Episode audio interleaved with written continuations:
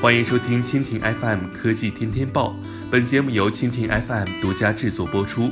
收听更多精彩内容，请收藏订阅本节目，关注蜻蜓 FM，关注科技频道。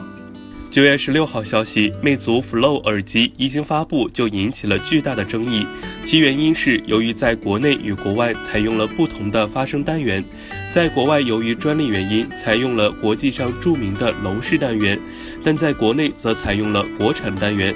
被网友挖出来之后，魅族也紧急表示，在国内也将统一采用楼市。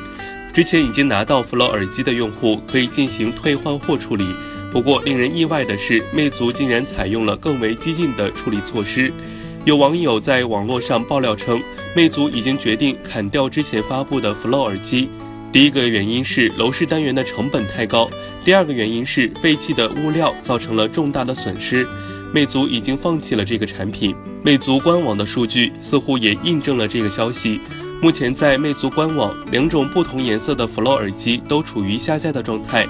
其中之一的原因可能是因为正在生产楼市单元的 Flow 耳机，第二个原因可能是真的决定不再生产。相信在未来一段时间，最终的结果就将浮出水面。如果 Flow 耳机下架成真，那么直接的原因可能就是因为网友对这款耳机挖得太深。因为在此前，魅族可能也没有想到网友会去首发拆解 Flow 耳机，这也是日后引起多方面热议的直接导火索。以上就是本期国内播报的全部内容，更多精彩内容尽在蜻蜓 FM。